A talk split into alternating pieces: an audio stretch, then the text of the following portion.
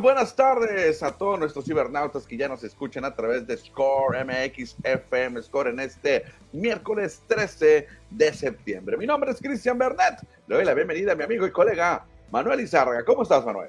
¿Qué tal, Cristiano? Aquí estamos ya en el ombligo de semana, miércoles, con mucha información deportiva, Liga Mexicana, grandes ligas, en fin, se va a poner muy sabrosa la plática y a darle, Cristiano, a darle porque el deporte no descansa. Sí, invitamos al auditorio antes de arrancar con la información a que se comunique con nosotros, mande su mensaje, mande su saludo y por supuesto nos ayuden a darle un share, un compartir acá en el Facebook. Más tarde este mismo programa lo subimos al Spotify y al YouTube.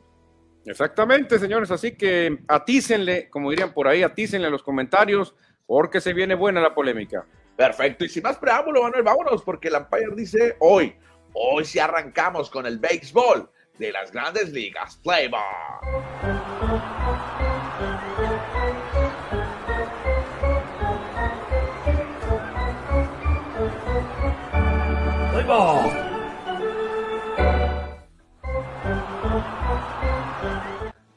Bastante, bastante de qué platicar hoy en el béisbol de las grandes ligas. Arrancamos con un poco de información de los mexicanos de la Gran Carpa y otros mexicanos que ya no están en la Gran Carpa. Ayer adelantamos un poco lo de Luis González, que desafortunadamente para él fue dejado en libertad por los gigantes de San Francisco. Ahora buscará una oportunidad en otro equipo o si no, tendrá que regresar o venir a los Naranjeros de Hermosillo. Sí, fíjate, mucha gente se está ilusionando, Cristian, de que por fin Luis González ya no tendría pretexto para arribar a los Naranjeros de Hermosillo, equipo al cual pertenece, hay que decirlo. Así que yo sí le veo muchas opciones para que Luis González venga, Cristian venga, conozca la liga, eh, a lo mejor se enamora de la liga, se queda por acá. Eh, ya con Gigantes eh, realmente no empezó a tener actividad, lo usaban más como un lanzador en la séptima, octava entrada cuando era una paliza. Y yo creo que aquí en Naranjeros le puede ir bien, ¿eh? Sí, sufrió mucho este 2023 no debutó en grandes ligas Luis González, estuvo en clase rookie, estuvo en AAA, batalló con las lesiones, lo quitaron del roster de 40 y ahora pues lo dejan libre. Esperemos el futuro de Luis González que ya tiene 28 años, no es un jovencito, ya 28 años de edad, es una persona madura como pelotero y veremos qué dice él y qué dice su agente y qué le depara el futuro, porque yo creo que en Hermosillo, creo, le podría ir muy bien, le podría ir bien. Sí, fíjate, y, no es un pelotero, Cristian, que tenga el cartel así como para ir a Japón, a Corea, que digas tú, wow, es muy famoso y lo van a querer ver allá los coreanos. No, la verdad no tiene el cartel como Julio Urias sí lo tiene, como Trevor Bauer también lo ha tenido y otros tantos. Eh, Luis González no, no es conocido realmente. Bueno, eso es Luis González, el joven nacido aquí en Hermosillo, pero radicado mucho tiempo allá en Arizona. Por otra parte, el que ayer abrió, pero se fue sin decisión, fue Javier Assad, que lanzó tres entradas y un tercio para los cachorros de Chicago, que perdieron en Coors Field anoche. Sí, fíjate, los Rockies de Colorado le sacaron el juego. Esos cachorros que no aprovecharon que los Phillies perdieron. Ya ves que cachorros y Phillies están nomás un juego y medio de ventaja. Cachorros no aprovecha y también pierde más noche ante los Rockies de Colorado. Dolorosísima derrota para los cachorros. Sí, otro naranjero, Javier Azar, este mexicano, que eh, ahora sí, él no va a estar en la temporada de invierno con los naranjeros porque está teniendo gran actividad con los cachorros. Y precisamente lo que ya platicabas, Manuel, esto es lo que presentamos, el wild card de la Liga Americana, el wild card de la Liga Nacional, así como lo dice wild card, la carta salvaje, el comodín que en las dos ligas está al rojo vivo. No, la verdad que está muy fuerte, que están un poquito más fuerte en la Liga Nacional porque involucra a seis equipos en la americana. Mucha gente nos quiere poner a los Yankees, a los Rojas. No, señores, ya olvídense, quedan 17 juegos, 16, ya es imposible, ya ni un milagro lo salva. Estos cuatro en la americana son los que realmente tres se van a meter al playoff que, yo creo que hay que quitar a Tampa Bay, a los Rays, que está muy difícil que los tumben. Yo creo que ahí es dos boletos entre tres equipos, entre, entre hoy, Texas, Seattle y, Toronto se llevarían dos boletos. Sí, sí, porque creo que ya van 145 juegos, algo así. Ya quedan muy poquitos juegos, quedarán 16, 17 juegos y te sacan una ventaja de, ventaja de 8 y medio. La verdad que Rays de Tampa apenas una debacle, una catástrofe los podría quitar de playoff. ¿eh? Y en el otro lado, a pesar de que los Phillies tienen ventaja de tres juegos y medio sobre, en este caso, Rojos de Cincinnati, pues, está alcanzable todavía esa, esa desventaja que tienen los demás equipos ante los Phillies de Filadelfia. Aquí sí, seis equipos buscan tres boletos. Y el consuelo para Rojos, Marlins y Gigantes es que a partir de mañana abrirán serie Cachorros contra Divax, el 2 contra el 3. Uno de los dos se va a tener que dañar, Cristian, y esto lo puede aprovechar Rojos, Marlins y Gigantes. Se va a poner interesante el resto del mes de septiembre, los 15 días, 17 días que quedan del mes, para conocer a los dos, bueno, los seis equipos que serán los wild card en las grandes ligas. Y hablando de equipos que están en el wild card, ayer precisamente uno de esos equipos tuvo la acción de uno de sus mejores jugadores, uno de los mejores jugadores de grandes ligas, como es Bryce Harper, llegó a 1500 hits en su carrera.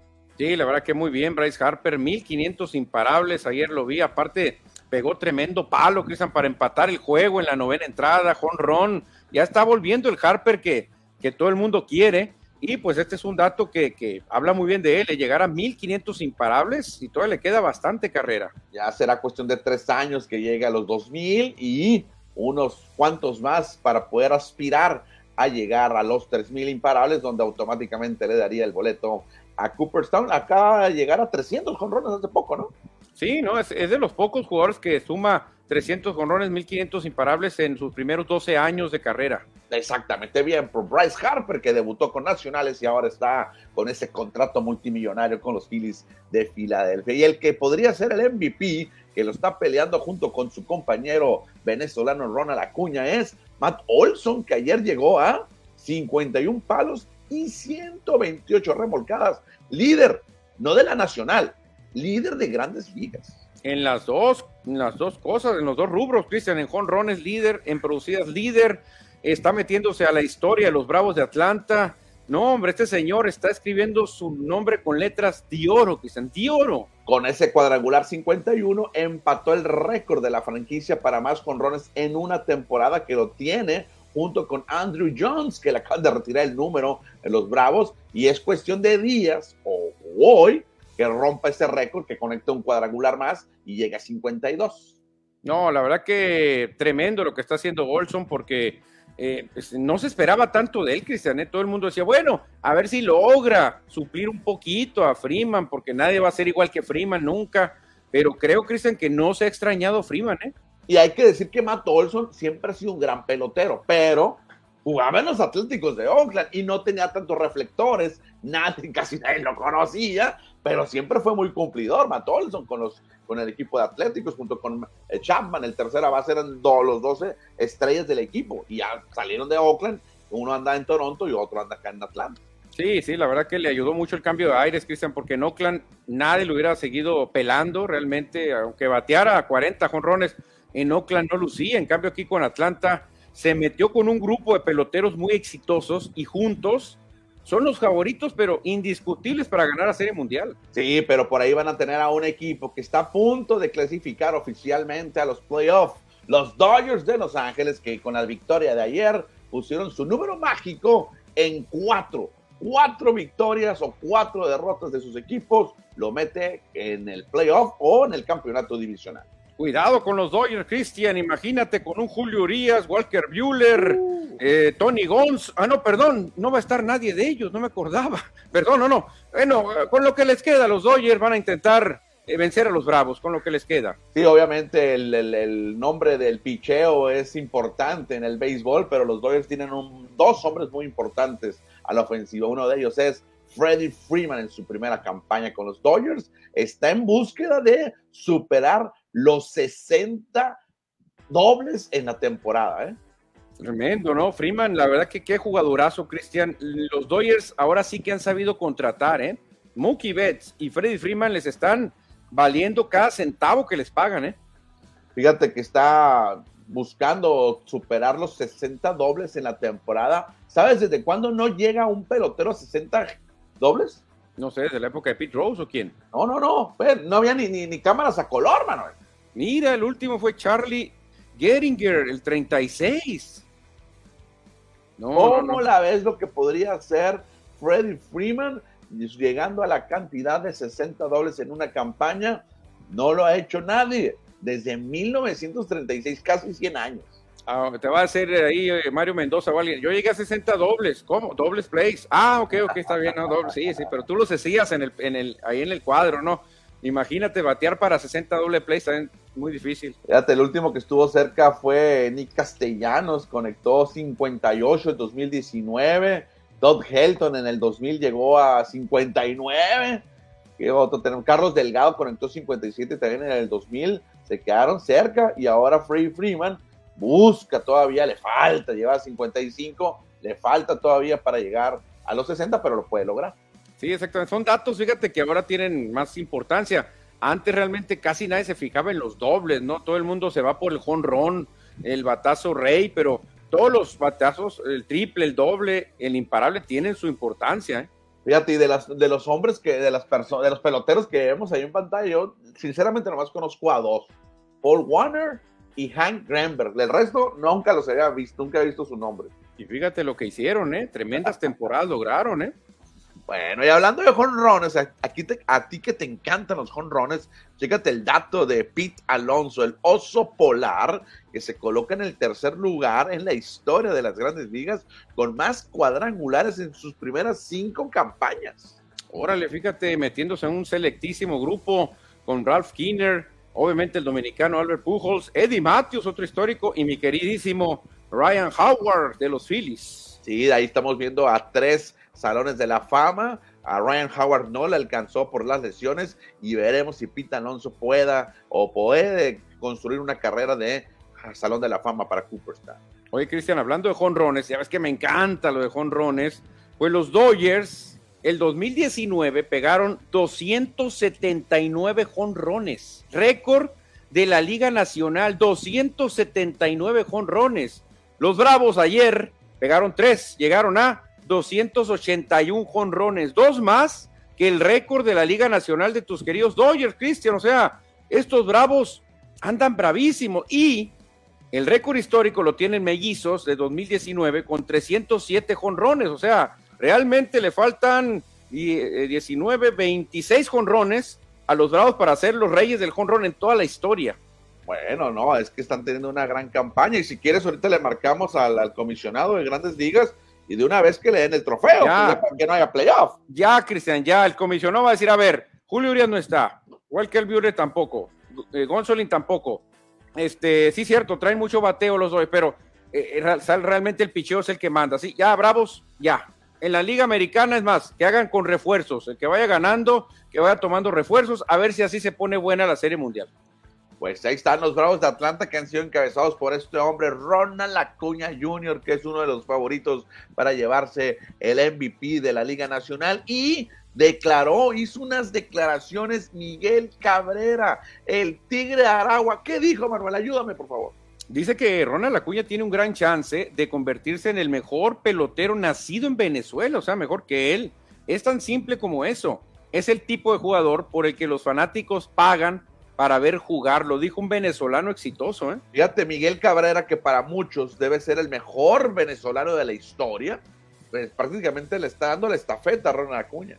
Es que fíjate, Cristian, viendo cómo jugaba Miguel Cabrera, cómo juega Ronald, es más impresionante, más espectacular ver a Ronald Acuña. Tiene razón lo que dice Cabrera, el Tigre de Aragua era más lento, Sí, es cierto, pegaba sus más jonroncitos, pero era más lento, no era tan espectacular, no tenía tampoco una buena defensa. Acuérdate que era muy malo en la tercera base, muy ladrillo. En cambio, Ronald Acuña corre, fildea, batea de porcentaje, de poder, roba bases, te roba el home, se pelea, tiene más cosas que lo hacen más atractivo. Sí, eh, ¿quién otro podríamos meter ahí? Obviamente José Altuve y la vieja guardia va a decir que Luis Aparicio, pero Luis Aparicio. Bueno, yo creo que Altuve, eh, Cabrera y Acuña, bueno, Acuña todavía no, pero sí superan la carrera de Aparicio. Digo yo, no soy venezolano, se me van a venir encima los, los, panas. Eh, creo que Aparicio fue el primero, ¿no? Fue el primero. Y luego también está este Johan Santana, un, venezolano que quieren mucho, que, no creo que le llegue a los números, aunque fue pitcher, ¿no? Es diferente. Ah, pues ahí está, eh, Miguel Cabrera dándole la estafeta a Ronald Acuña. Y cerramos con cómo ven los expertos de MLB.com a los ganadores del Cy 2023. Y hay cambio en la Liga Nacional, Manuel. Hay cambio y se mete el zurdo Justin Steele como el favorito para ganarlo. Yo creo que también es el gran favorito. Es el que está cerrando mejor de todos. Este, a Wheeler ayer le pegaron y creo que se mantiene Snell, se mantiene Gallen.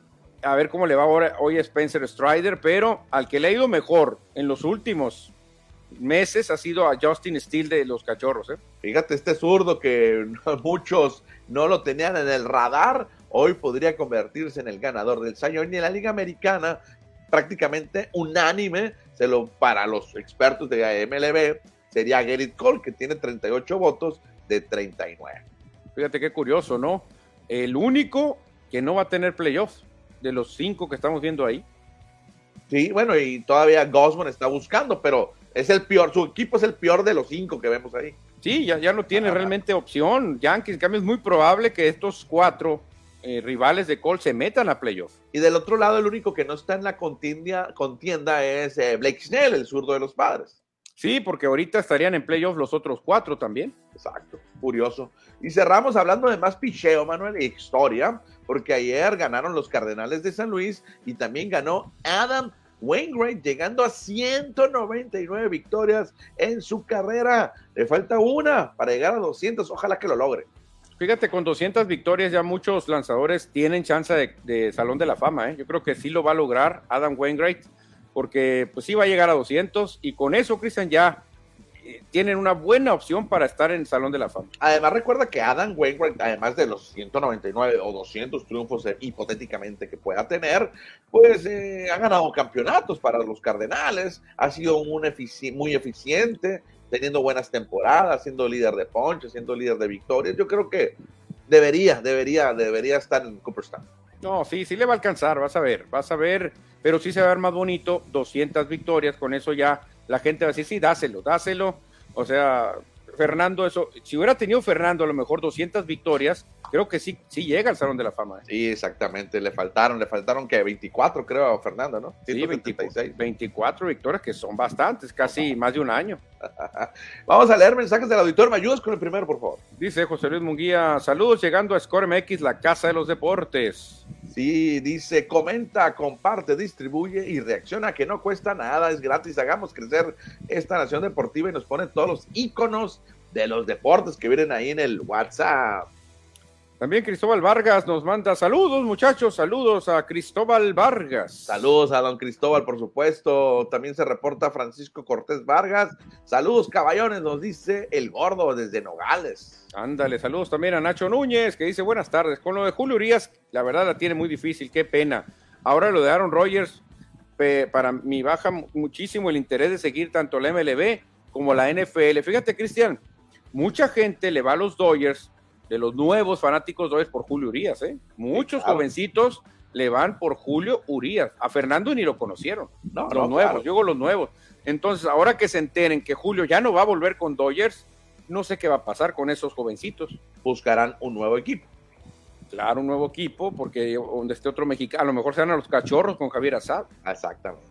Bueno, dejamos el béisbol, y eh, los mensajes, el béisbol de grandes ligas, pero ahora nos vamos al béisbol de la Liga Mexicana del Pacífico.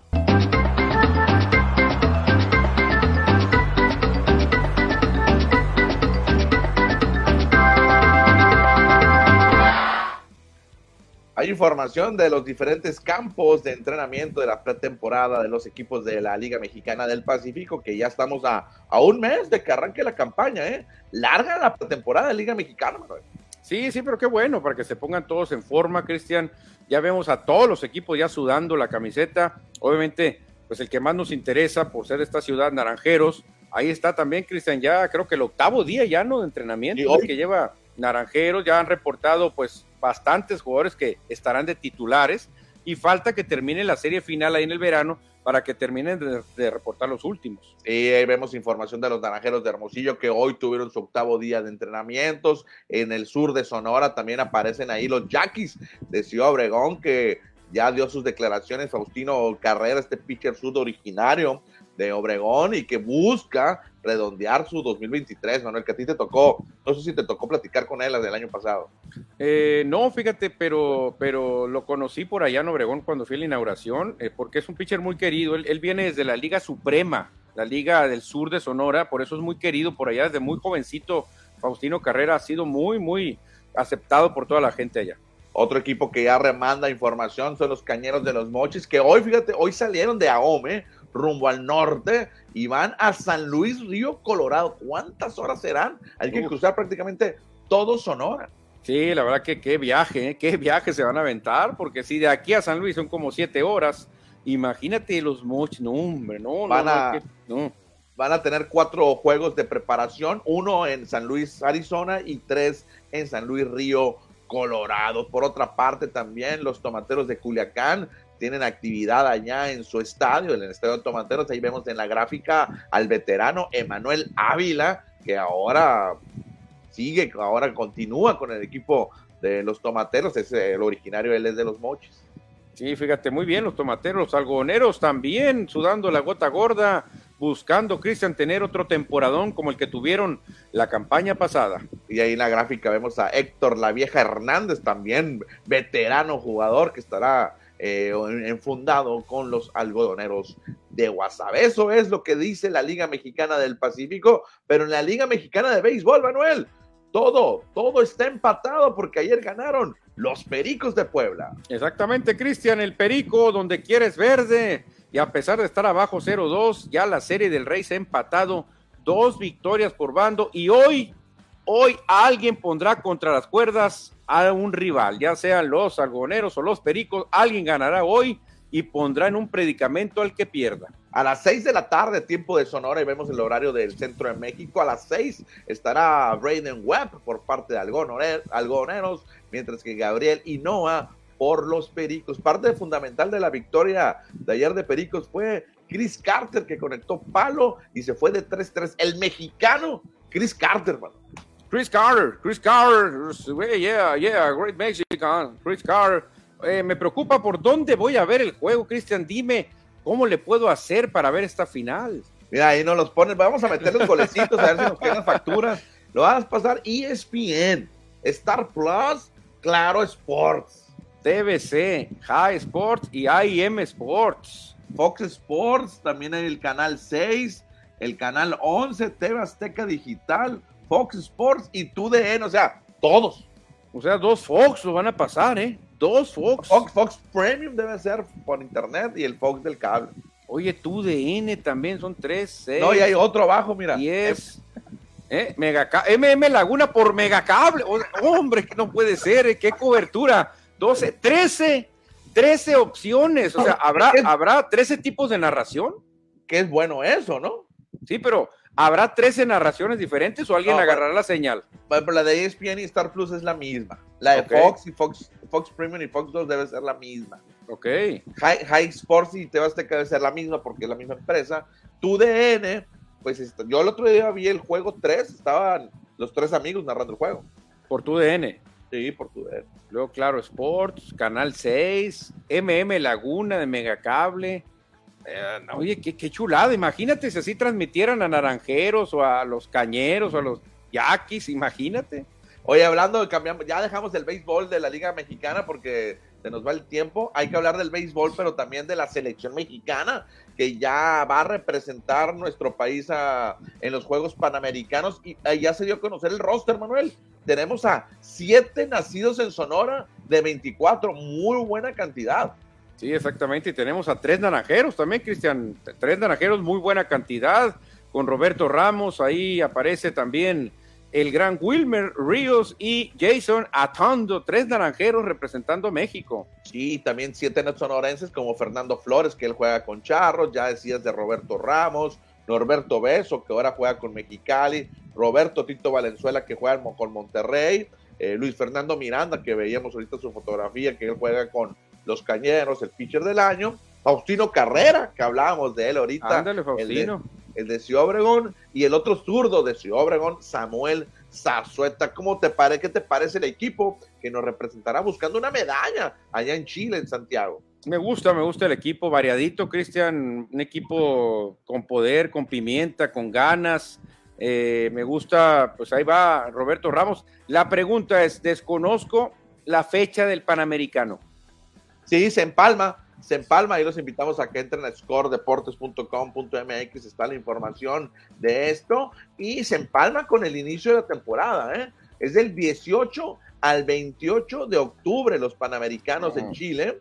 México se va a enfrentar de, a República Dominicana, Panamá y Chile. Entonces, Cristian, aquí Naranjeros o los equipos que más aportan deberían de estarse programando para suplir a Jason Atondo, a Wilmer Ríos y a Roberto Ramos, porque los van a extrañar. Si imagínate si México llega a la final, pues obviamente se va a extrañar mucho a estos peloteros. Nada que decir, Venados de Mazatlán solo tiene uno y van, ah, no hay bronca, Randy Romero como quiera lo suplimos, tenemos uno nomás, pero Naranjeros tiene tres, no sé quién más tiene, Tomateros también estoy viendo a tres que van, a, van a estar cediendo. Son seis equipos, Manuel, que tienen tres o más, Tomateros, Charros, Naranjeros, Águilas, Cañeros y Yaquis, tienen tres o más peloteros y ellos en compensación van a poder meter un extranjero, extranjero más durante el mes de octubre o durante la actividad de los Panamericanos. Sí, porque sería injusto, por ejemplo, Venados realmente va a tener equipo completo, nomás Randy Romero es el único que se va, en cambio tú a, a Tomateros le quitas a Aldo Montes, a Alexis Wilson, a Emanuel Ávila y ya le empiezas a afectar, igual que a Naranjeros. Jason Atondo es fundamental en el, en el shortstop y Wilmer Ríos es el mejor abridor que tiene Hermosillo. Sí, exactamente. Pues ahí está entonces nuestra selección mexicana que estará en los Panamericanos en Santiago de Chile, donde México buscará terminar entre el cuarto o quinto lugar eh, de todas las delegaciones. Y en la medalla, pues yo creo que con subir al podio sería bueno para México. Sí, imagínate, hubiera coincidido con las series finales, Cristian, allá por, por enero. aquí tendrías que rentar un jet y decirle a Wilmer, ¿sabes qué, Wilmer? En cuanto termines de abrir, paso en el jet y te traigo aquí en cinco o seis horas, te traigo a Hermosillo para que abras acá porque eh, ahí sí se necesitaría. Ahorita pues va a ser el principio. Obviamente los equipos pues empiezan un poquito flojos ahí, pero... Dos vueltas. Sí, son dos vueltas. Los puntitos ahí te benefician mucho, pero pues hay que tener cuidado, ¿no? Hay equipos que aportan tres y hay equipos que solo aportan uno. Mensajes, dice Carlos Iván Cotaque, que le mandamos un saludo. Ojalá así pasaran la Liga Mexicana del Pacífico en tantos canales. Aquí nomás, en uno, y ya. Y muy, muy difícil también. Hay que pagar lograr robarse la señal, como diría Candy Maldonado, no se puede, ¿eh? ni siquiera agarrar videitos, pequeños videitos tampoco. Exacto. Nada, José Luis Munguía, al bulto Ramos que lo pierdan por allá en Chile y que no regrese, que nos manden unos guantes, unas pelotas y unos bats y unos cascos por él, o sea, de plano, José Luis Munguía no ha podido pasar a, este a Roberto Ramos, no lo quiere. A lo mejor este año es el de su despunte, a lo mejor este año sí responde y le da el campeonato a Naranjeros, José Luis. No hay que comer ansias, no hay que desesperarse con Roberto Ramos. Pues sí, otro, otro hermosillense, Cristian, parecido a Roberto Ramos, eh, pero que le fue muy bien, fue Rubiel Durazo. Que podrías decir tú, bueno, él es también de la Loma Linda, Hermosillo, también tenía todo para ponerse nervioso, para no funcionar, pero este Erubiel lo hizo al contrario, se motivaba mucho Erubiel aquí en Hermosillo, tuvo partidazos en cambio, Roberto algo tiene aquí en Hermosillo que le bloquea, que no batea como él sabe. Dice, a lo mejor ya se va, dice José Luis Munguía, Roberto Ramos, puede ser. No, no creo, no creo. Es un buen jugador, nomás que eh, algo tiene bloqueado aquí, algo no se le da en Hermosillo. Oye, ya que tocaste el nombre de Rubiel Durazo, aquí tenemos algo de información sobre el segundo informe de gobierno del gobernador Alfonso Brazo. Prometimos y cumplimos. Consolidamos a Sonora como sede principal para eventos deportivos nacionales e internacionales. Albergamos los nacionales y paranacionales con ADE, la Universidad Nacional, el Encuentro Nacional de Juegos y Deportes Autóctonos, la Copa Panamericana de Voleibol Femenil Sub-21 y Sub-23 y seremos anfitriones de la final de la Copa del Mundo en tiro con arco. Hoy Sonora es tierra de oportunidades para todas y todos los sonorenses. Segundo informe de gobierno. Ahí está, Manuel, un poco el resumen de los eventos deportivos que hubo este 2022-23 Y hoy el gobernador Alfonso Durazo entregó el informe al Congreso del Estado y aparece en pantalla el gobernador junto con la diputada Claudia Zulema Wurz que hicieron la entrega de lo que se hizo en todos los aspectos, no solamente en deporte, en educación, en salud, en economía, en nuestro estado en este 2023. Sí, exactamente, destacando lo deportivo, Cristian. La verdad que mucha gente cuando salió de, la Copa Mundial de Tiro con Arco dijo, increíble juego que estamos viviendo estos eventos. Nunca hubiéramos pensado tener aquí en Hermosillo este tipo de eventos, ¿no? el Panamericano de Voleibol Femenil, Sub-21, Sub-23, el Mundial de Béisbol, ahora la Copa de, Tiro con Arco. La verdad que en deportes, Cristian, se lucieron, ¿eh? Se lucieron. Por ahí está el programa de becas también, que fue muy, muy, también muy bienvenido. Un programa impresionante también. Pero en lo que dominamos nosotros, que es el deporte, mira, le ponemos 10, ¿eh? Sí, y también las becas de los medallistas, que bien lo decías, las becas para los estudiantes. Y ahora esperar, eh, sabemos que Ana Gabriela Guevara Sonorense está al frente de la CONADE. Ahora esperar que haya continuidad, ¿no? También en, los eventos próximos, ahora en el próximo año que va a haber cambio de gobierno en nuestro país, que también nos manden más deportes para acá. Yo creo que parte de todo, Cristian, ha sido la, pues que Ana Guevara es, es de acá de Sonora, voltea a ver a su estado, obviamente, conoce bien Erubiel conoce bien al gobernador y creo que por ahí ha estado el caminito al éxito. ¿eh? Creo que todo se conjugó, todo se conjugó y por eso hemos tenido este tipo de eventos. Si no, yo creo que sería más complicado. ¿eh? Por lo pronto, en diciembre tendremos el Mundial de Softball Sub 18, que por supuesto aquí lo estaremos cubriendo en Score MX. Y hablando además deportistas sonorenses, Manuel, la que anduvo por Arabia Saudita fue Dafne Guillén, donde no pudo subir al podio de ganadores, terminó en el lugar número 15, pero sumó puntos para eh, buscar el boleto a los Juegos Olímpicos de París 2024. Daphne Guillén, originaria de Ciudad. Muy bien por Daphne Guillén, Cristiano, que siga, que siga acumulando puntos y experiencias para que pronto llegue a su objetivo. Sí, y por, también estará en los Juegos Panamericanos, que ahí tendrá más posibilidades de llevarse alguna medalla, porque las chinas y las europeas dominaron en el Mundial. No, qué nuevas, qué nuevas, Cristian. Son una potencia las chinas, pero pues todo esto, como decimos, a Dafne le sirve mucho, es recorrido. Exactamente, y otro que también terminó entre los mejores cinco del mundo fue Duvier Paredes, que lo vemos aquí del lado derecho, el muchacho de lentes, allá en el Campeonato Mundial de Bocha, realizado en Brasil, terminó entre los mejores cinco del mundo, individual y en equipo. Fíjate, los mejores cinco del mundo, Cristian, la verdad. Yo sabía que Sonora era, era potencia en bocha, pero qué buena noticia. ¿eh? Y ya que estamos hablando de deporte paralímpico, también aquí en Hermosillo, hace unos días, no lo habíamos metido, se llevó a cabo la ceremonia o el abanderamiento por parte del presidente municipal Antonio Azquiazarán a toda la delegación Hermosillo que va a participar en la etapa estatal de los Paranacionales CONADE 2023. Ahí vemos a todo el equipo hermosillense muy bien, es muy bien que vemos a todos ellos ahí posando para la foto en deporte adaptado, ahí ah. todos escoltados por el alcalde, el presidente Hermosillo, Antonio Toño Estiazarán. Con este nuevo color que ha tomado Hermosillo, Manuel, aparte del naranja, que es el institucional de la capital, ese verde eh, muy parecido al de los naranjeros, no sé si te fijas. Sí, de hecho es muy parecido al flow nuevo que traen los naranjeros de Hermosillo y el mismo naranja que lo utiliza la ciudad sí se asemeja mucho a los colores de naranjeros, ¿eh?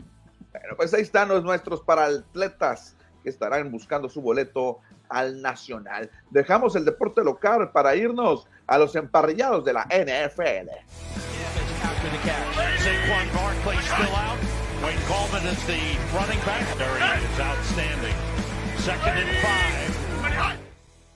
Vámonos con la NFL porque ya nos dieron a conocer a los jugadores de la semana, ofensivos, defensivos y equipos especiales. Arrancamos con los ofensivos, Manuel. ¿Quién fue la? Tú aviéntate los de la americana, yo la nacional. Sí, porque mi equipo Raiders está en la americana. A lo mejor algún Raider anda por ahí.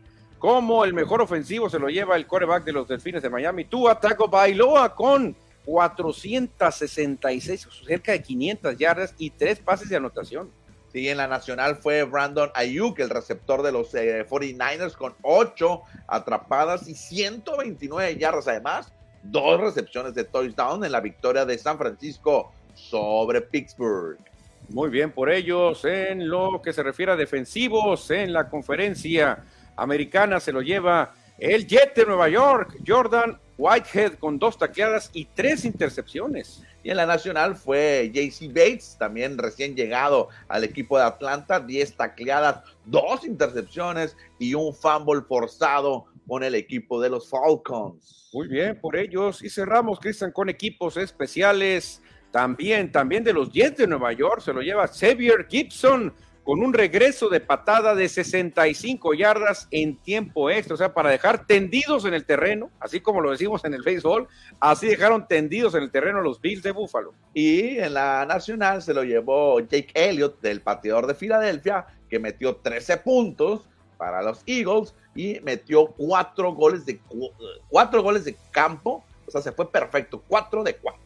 Sí, la verdad que tremendo lo que hizo Jake Elliott con las Águilas de Filadelfia. Y los mejores mariscales de campo en yardas, Manuel, estos son los cinco mejores de la semana uno. Ya decías que tú, Taiga Bailoa, fue el jugador de la semana, pues sí, eh, pasó o tiró para 466 yardas. Sí, muy lejos dejó a Kirk Cousins, más de 100 yardas le sacó al quarterback de los vikingos de Minnesota. Ahí aparece también Matthew Stafford con los Rams, 334, como siempre muchas estadísticas de Matthew Stafford. Sí, el Big Mac de los Patriotas, Mac Jones, 316. Y Derek Carr tuvo que irse de los Raiders para convertirse en bueno y lanzó para más de 300 yardas en la semana 1 con los Santos, Manuel. O sea, Derek Carr con, con Raiders no hizo nada es un espejismo. Ni se ilusionen, a todos mis amigos de Nueva Orleans, ni se ilusionen porque les va a romper el corazón. Ya lo pasamos nosotros, así que disfruten, les va a dar un que otro triunfo, pero les va a romper el corazón.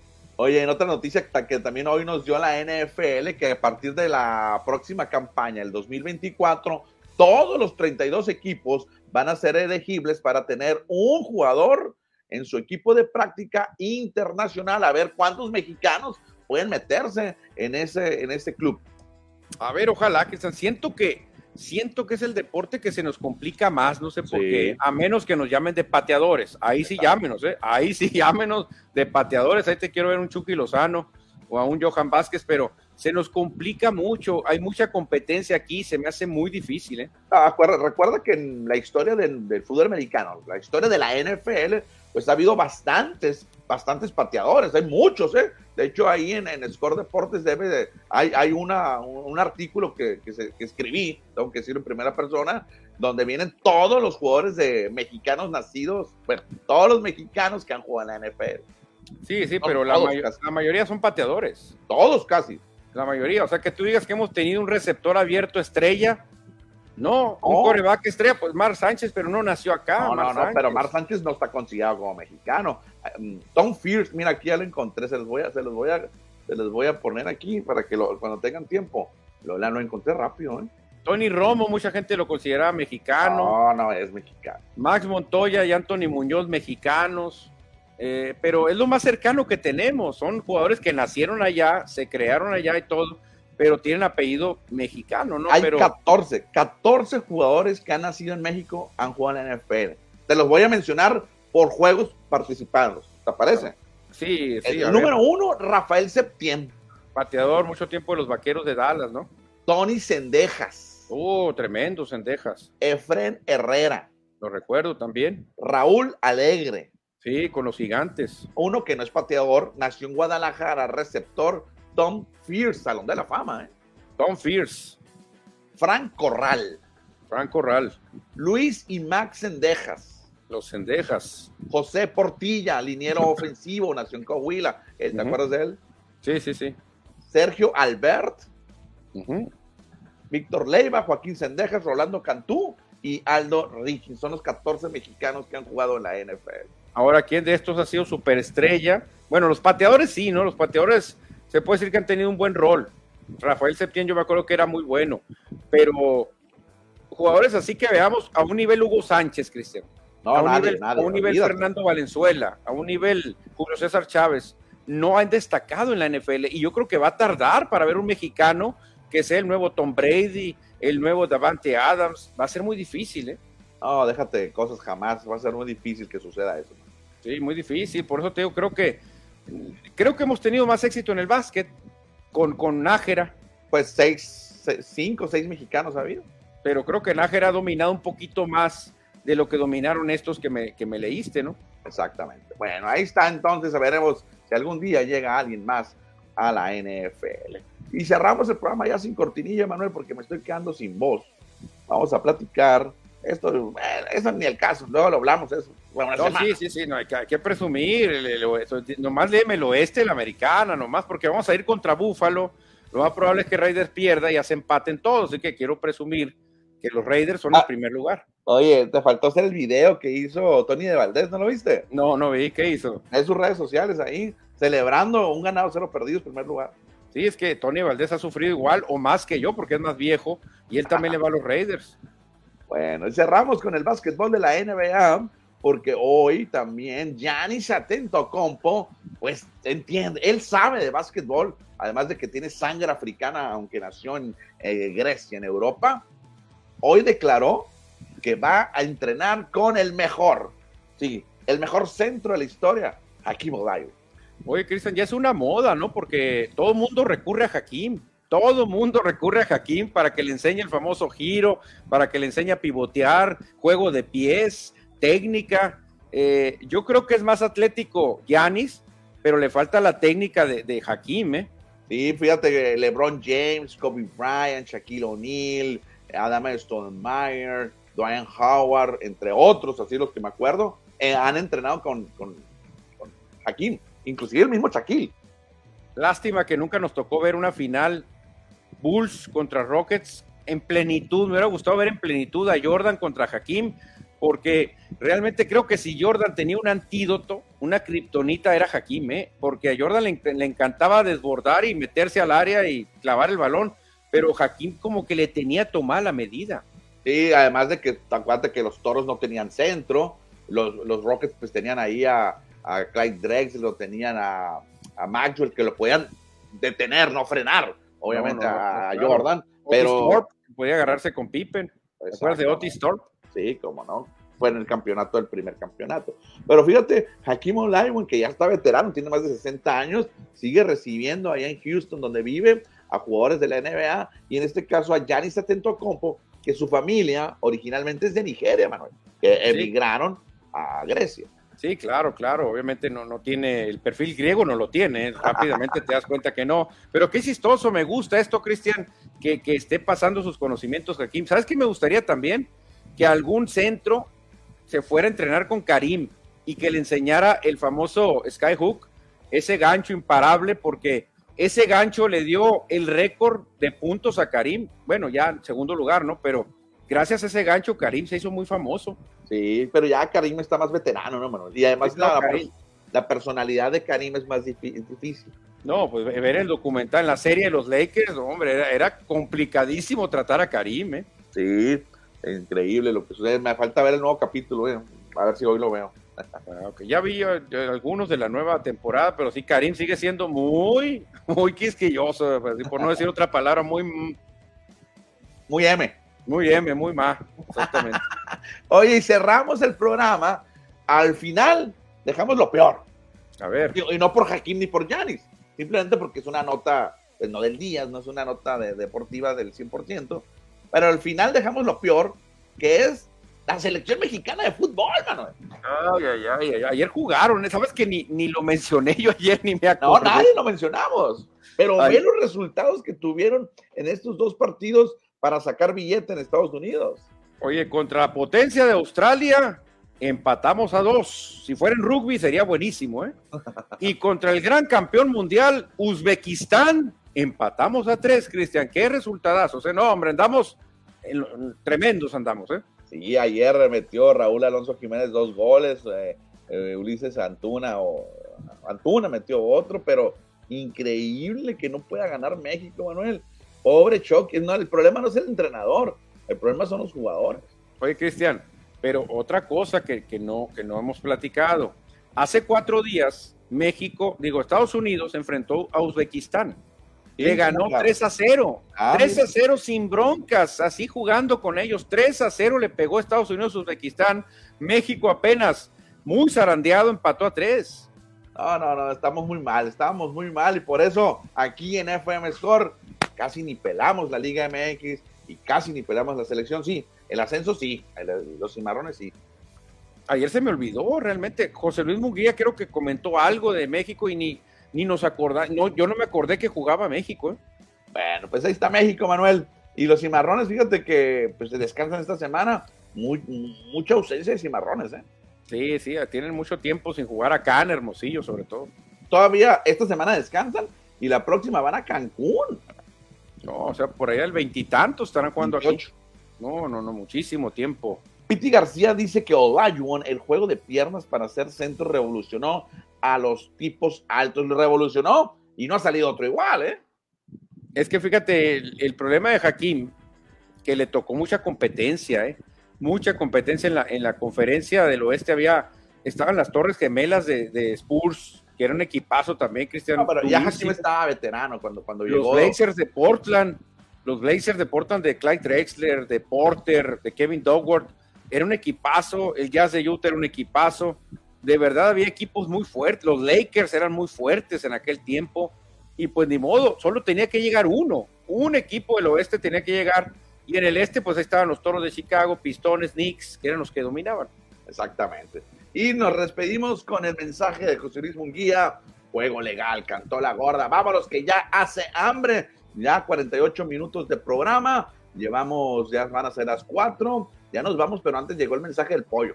Exactamente, ese Obregón, saludos, los agarro a mitad, pero los escucho por episodio. Ah, saludos al tremendo pollo a Obregón, Sonora. Y pollo, más al rato, escúchanos en el Spotify o en el YouTube. Ahí nos puedes seguir por esas redes sociales también. Ahí subimos en cuanto saca el programa, lo volvemos a subir por allá.